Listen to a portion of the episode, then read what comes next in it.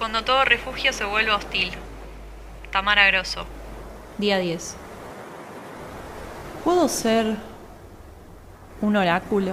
Un oráculo, un oráculo, un oráculo. Cerrar los ojos, invocar una frase que aparezca en mi cabeza y me diga qué tengo que hacer.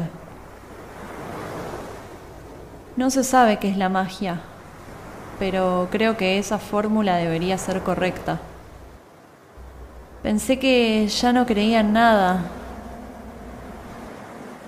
En realidad sí que confío en soluciones mágicas.